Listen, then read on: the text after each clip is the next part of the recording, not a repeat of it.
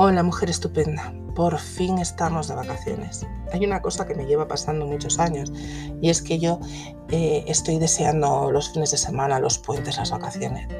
Claro, las vacaciones que estoy más ansiosa porque lleguen son las de verano. Y hay mucha gente, muchas madres que no lo entienden. A ver, entiendo, yo comprendo, primera persona, que eh, yo estoy aquí en mi casa es verdad que tengo que dejar de hacer cosas. Solamente grabo estos podcasts cuando estoy sola. Más que nada porque tengo un micrófono estupendo que graba hasta cuando se sacude la perra. O sea, maulla la gata o centrifuga la lavadora. Entonces, para no tener a todo el mundo castigado, procuro grabar los podcasts cuando estoy sola. Eh, pero en general trabajo en mi casa y durante muchos años no he trabajado más que dentro de casa. Em, hay muchas madres que tienen que estar, eh, sus trabajos se desarrollan fuera de casa y luego no saben muy bien qué hacer con los chavales. Aún así, em, yo hoy quería hacer un homenaje a los chavales que por fin, porque de eso sí que no hay ninguna duda, no creo que haya ninguno que llore por el inicio de las vacaciones de verano.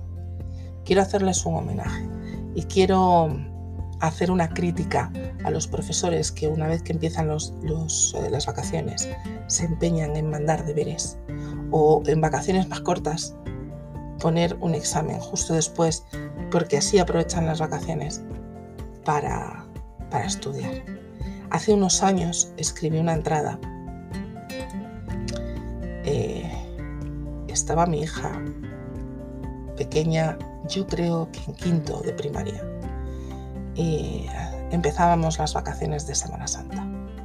Escribí una carta, una carta abierta a un profe cualquiera. Querido profesor, ese que está muy preocupado porque a mis hijas no se les olvide nada de lo que han aprendido en este eterno trimestre.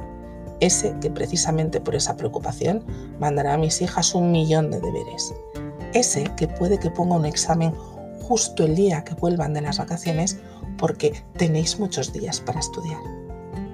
Querido tú, estas vacaciones tenemos previsto dormir mucho, permanecer en la cama despiertos un poquito más todos juntos, leer libros que no están en la escuela, inventar historias, contar cuentos imaginados, tirarnos en el sofá, ver pelis, muchas a ser posible, jugar en el ordenador, sacar a pasear a Linda sin prisas, hacernos reír hasta que nos dé la tos, hacer una tarta de queso y chocolate blanco, hornear magdalenas, trasplantar las matas de habas que el contenedor que les hicimos se les ha quedado pequeño, trasplantar el ficus que está que ya no cabe el pobrecito y quiere seguir creciendo, mirar fijamente cómo crece un clavel, ir de excursión al campo y comer tortilla, aburrirnos un par de veces al día, lo justo para que alguien diga, mamá, me aburro, y yo pueda contestar, pues te desaburres.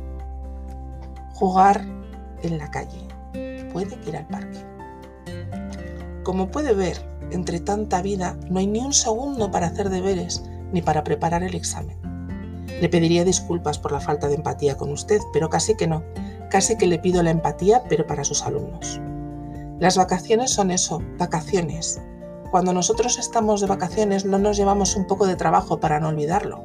Son días de estar más tiempo haciendo lo que nos dé la gana y disfrutando tiempo en familia.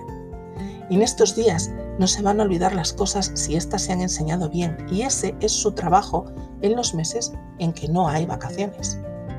En las vacaciones se aprenden cosas que jamás encontraremos en los libros y hacemos cosas que no podemos hacer de otra manera. Así que Ponga lo que ponga hoy el cuaderno de mis hijas, estos días no harán deberes. Si eso ya viene usted y me castiga a mí en mi casa sin salir. Muchas gracias por su atención. Atentamente, Raquel, madre de dos. Empiezan las vacaciones de verano. Madre estupenda.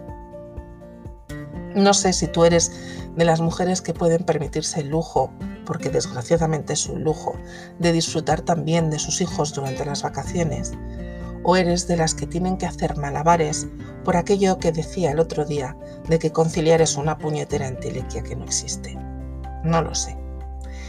Yo me preocupo por ti si eres de las segundas. Aprende a disfrutar de tus hijos, tengan la edad que tengan. Si te agobia estar con ellos en vacaciones, busca ayuda. Plantéate que esto que está ocurriendo dentro de unos años no ocurrirá más. Plantéate que un día ya no estarán en tu casa. Disfrútalos ahora que puedes. Madre estupenda. Y disfruta tú también de la vida. ¿Y tú en qué lado estás? ¿En las que disfrutan? ¿En el lado de las que disfrutan? ¿O en el lado de las que se agobian? Te escucho.